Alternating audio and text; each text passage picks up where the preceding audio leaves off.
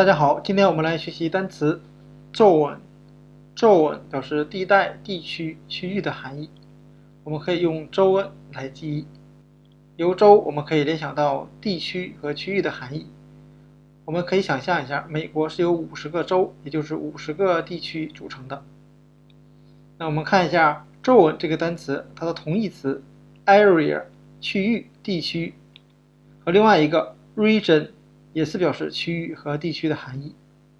那这三个单词呢，是我们中考啊比较常见的表示区域的单词。那 region 呢啊，一般高考比较常见。zone 和 area 是中考比较常见的。